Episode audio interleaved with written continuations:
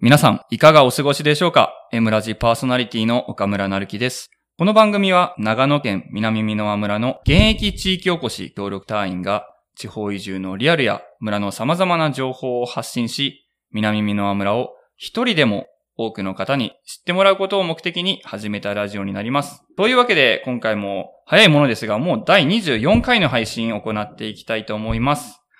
まずは全国的に見てもそうなんですけど、上名地域でもコロナの感染者数がまた増加してきています。7月から、7月後半から8月にかけては、どこの地域もお祭りのシーズンだと思います。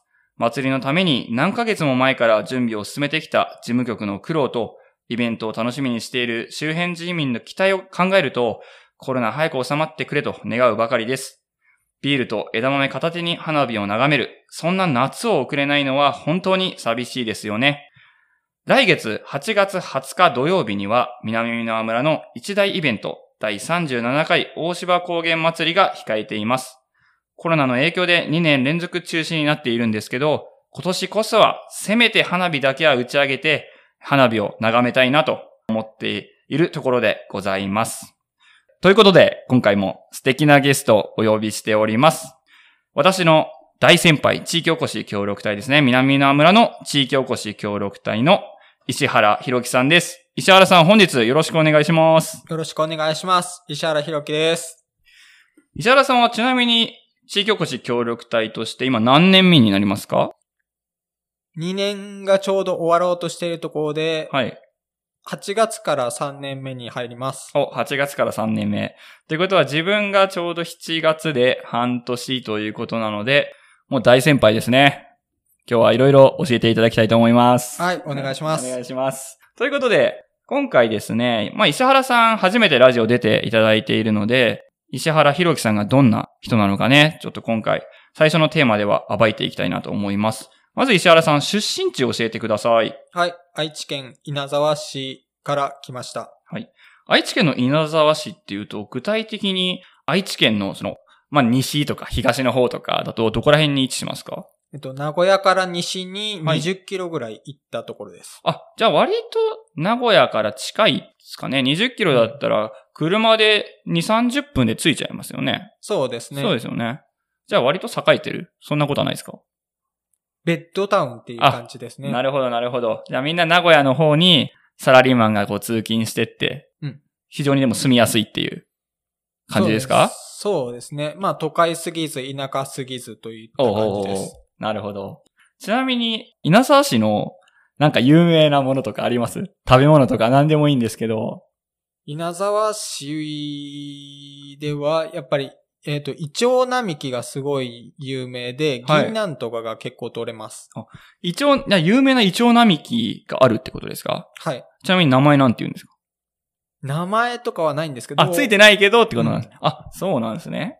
え、じゃあ意外とでもそれディープ、ディープじゃないですか？多分知る人ぞ知る、稲沢の魅力っていうか観光地って感じなんですかね。そうですね。うんうん、地元の人は知ってるけど、なかなかえっ、ー、と、県外の方とかには知ってもらってないスポットだと思います。あ、なるほど。ありがとうございます。ちなみにちょっとこの後経歴をお聞きしていきたいんですけど、大学時代は何学部だったんですか？情報理工学部というところにいました。はい。で、その後、えっ、ー、と、大学は4年間行かれたってことですかね？えっ、と、留年してるので、ちょっと長く行ってます。やばい、めちゃくちゃ気になるな、そこ。うん、一、一、一流ですか？一流？1.5流です。1.5流。じゃああれですか？秋卒業ですか？石原さん。そうですね。秋卒業です。なんで留年したんですか？もう単純に勉強不足でした。えじゃあやっぱり、えっ、ー、と、情報理工だと結構単位取るのも生半可な勉強じゃ取れないっていうか、先生、教授とかも結構厳しかったりしました？うん、得意な科目は得意だったんですけど、はい、苦手な科目をどうしても取らないといけないところで通らなかったですね。ちなみに大学何年の時にダブったんですか？えっと、3年目ですね。3年目か。じゃあ2年から3年に上がるタイミングでダブった。そうです。そうです。結構屈辱でした？いや、なんとなく予想はしてたので、これ危ねえなと思ったんですけど、はい、まあや、やっぱりダメだったということで。単位足りず、つって、うん、結構周りの友達とかもダブる人っていたんですそうですね。理系だと結構ダブる人が多かったですねあ。文系だと少ないんですけど。そうですよね。で、えっ、と、社会人になってからは具体的にどんな職業だったんでしょうか？えっ、と、卒業した後はシステムエンジニアの仕事を名古屋でやってました。あ、SE だったってことですね。はい。具体的に SE の中でもどういった部分に携わっていたとかってありますか？うーん。取引先だと行政だったり、はい。えっ、と、鉄道の会社だったり、はい。まあ結構、あの、有名な会社さんの大規模システムの、ああくまで一部のところを、はい。に携わらせていただいてました。うんうんうんうんまあ、要するに B2B ってことですよね。おそらく。そうですね、会社同士の。会社としてのってことですよね。で今、その SE、前職が SE っていうことだったんですけど、大学卒業してからうん。SE になって、はい。SE としては何年間働か働かれたんですか？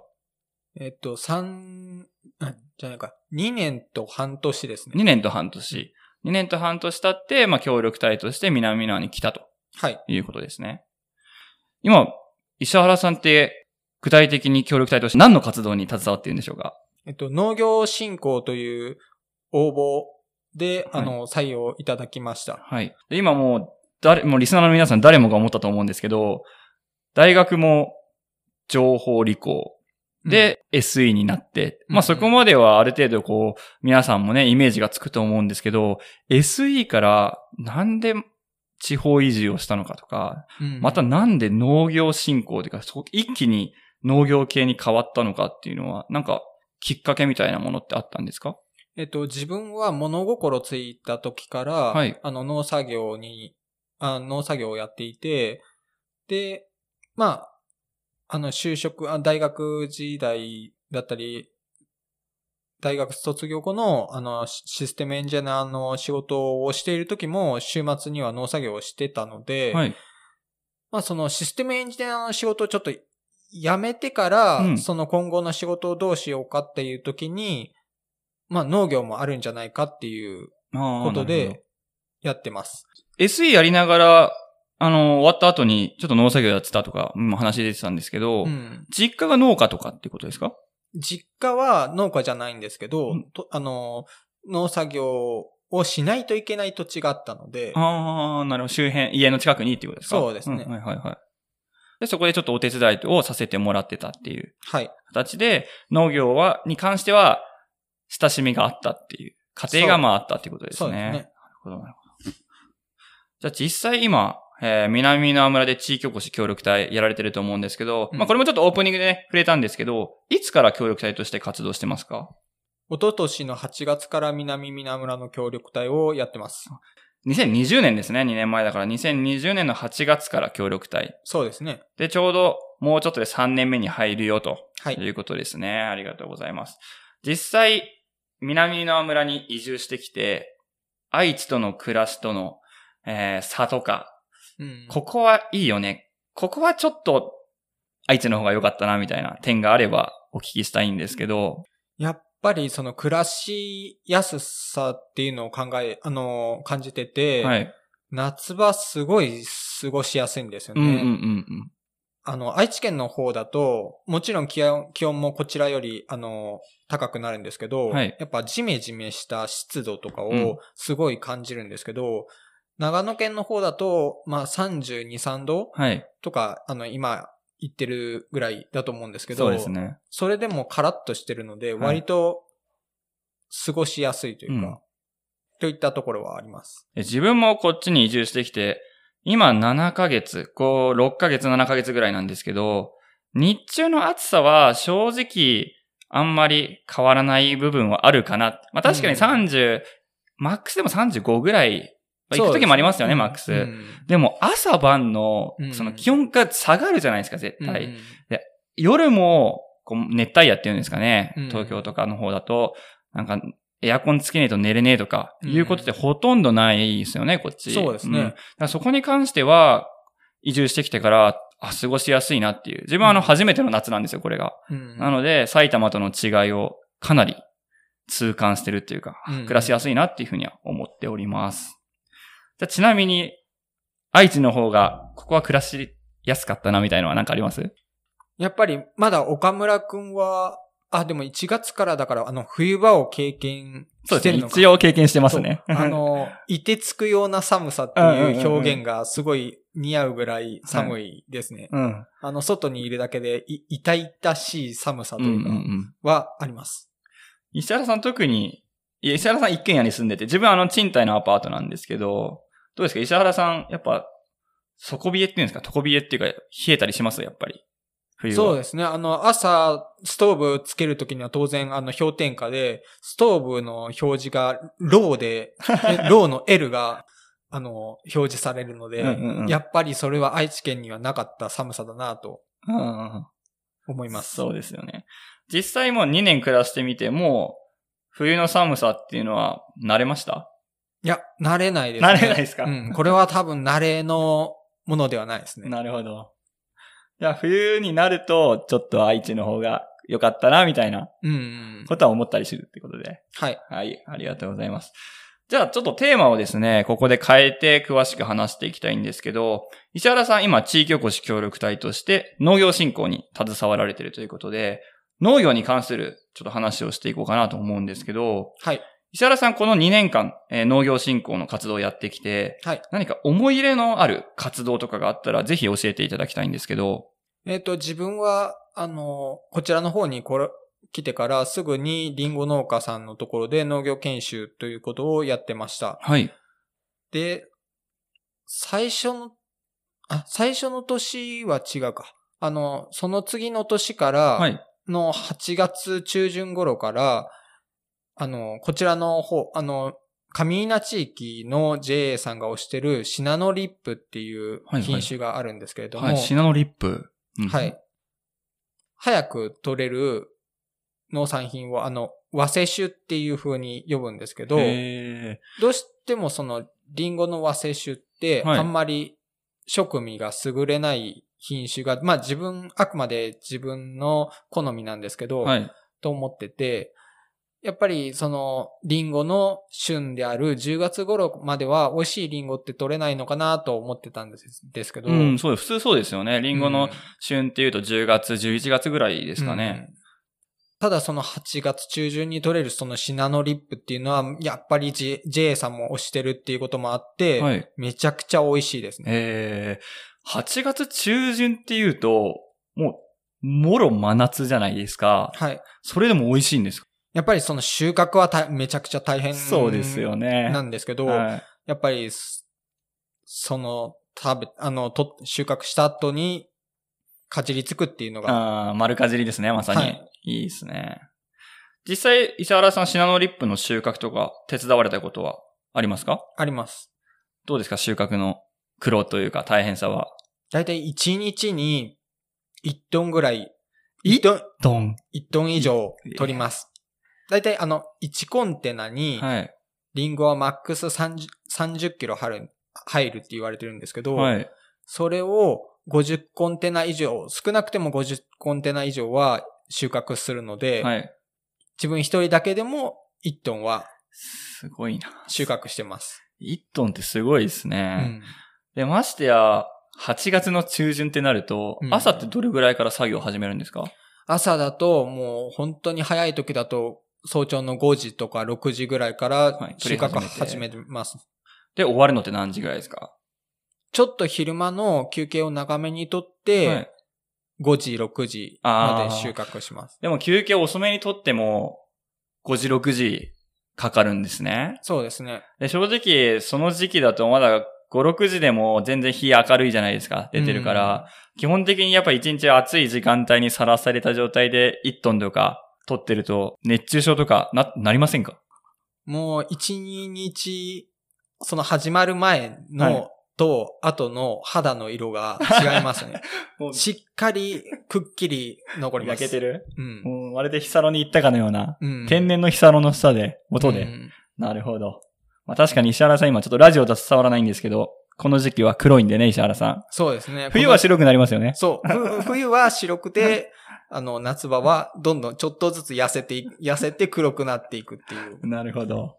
じゃあちょっと話題変えて、うん一番こっちに移住してきて、これうまいな、美味しいなっていうふうに感じた農作物をちょっと教えていただいてもいいですか？ちょうど南美名村で今取れてるはいトウモロコシとかは、やっぱり愛知県にない美味しさ。だと思いますここ、南美名村で取れるトウモロコシの何か特徴っていうのあります？南美名村は標高700メートルぐらいに位置してるんですけれども、はい。やっぱその標高の高さから得られる寒暖差が、やすあの、こっちの方の野菜だったり果物とかを美味してま、美味しくしています。うん。やっぱり特徴としては甘さが違うんですかね？甘さだったり、みずみずしいですね。ああ、確かに。実は先日ですね、石原さんがちょうど収穫してきた、うんえートウモロコシを地域おこし協力隊の数人で分けてね、食べさせていただいたんですけれど、本当にもうみずみずしさが異次元っていうんですかね。こう、歯を、歯が入るじゃないですか、トウモロコシに。そう、ザクって。あの瞬間にめちゃくちゃ弾けるうんうん感がすごいあって、うん。うんまあ逆、もうあれが多分旨味だから、すげえもったいな、ないと思いつつも、めちゃくちゃ美味しかったです。やっぱりなかなか都会のスーパーとかで食べれない新鮮さが取りた立てにはあるので、そうですね。喜んでもらって嬉しいです。やっぱり、都会のスーパーとかで、あ輸送するとう、ん。みずみずしさだったりとか甘みっていうのは、どうしても落ちちゃう。そうです部分ありね。やっますよね。ぱり落ちると思います。うん、そうですよね。では、これまでの2年間で、農業振興でいろいろな活動をやってきたと思うんですけれども、一番辛かったこと、うんうん。何かあれば教えてください。まあやっぱりその農業っていうもの自体がはい。厳しいものなので、まあそうですね。まあすべてが厳しいんですけど、その中で体に負担が来てるなって思うのは、今ちょうど研修させてもらってるブドウ農家さんでの作業です。ああ、ぶどうですか？具体的にぶどう作業の中で、どの作業が厳しいとか、辛かったなっていうのあります？ちょうど今やってる適流作業っていうのがあるんですけど、はい。適流っていうのはちなみにどういう、どういったことやるんですか？あの、皆さんがイメージしてるブドウの房っていうのは、はい。本来もともとあの粒の量がもっと多くて、うんうんうんそれをちょちょうどあの形になるように取っていったものが、あの、出荷されるものになるんですね。はい。その通り作業が本当に果てしない大変さがあります。へやっぱ果樹、まあ、特にブドウとか、あと桃とかはそうだと思うんですけど、まあ、そリンゴとかもそうかな。果樹ってデリケートじゃないですか。